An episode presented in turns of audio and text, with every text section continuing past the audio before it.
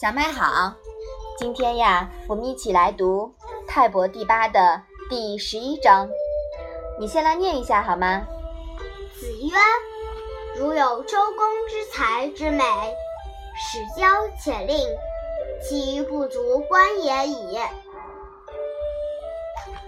这章讲的是什么呀？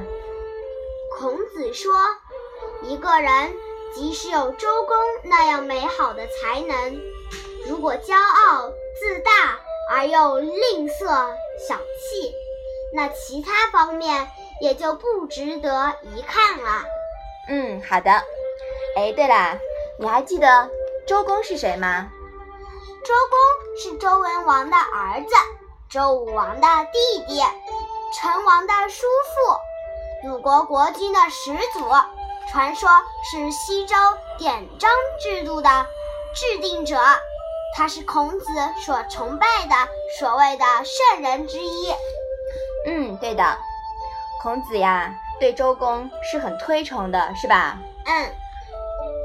那么你想想看，孔子说，即使你有周公那样美好的才能，那如果说你做不到谦虚大度，那肯定是不行的。即使是周公的才能，也是浪费的，是吧？嗯。所以说呀。有才无德，说什么都没有用。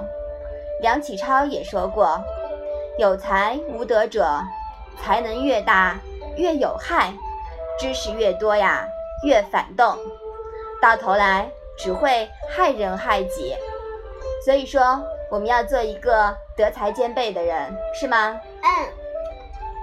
好，我们把这一章复习一下吧。子曰。如有周公之才之美，始教且令，其余不足观也已。好的，那我们今天的《论语》小问问就到这里吧。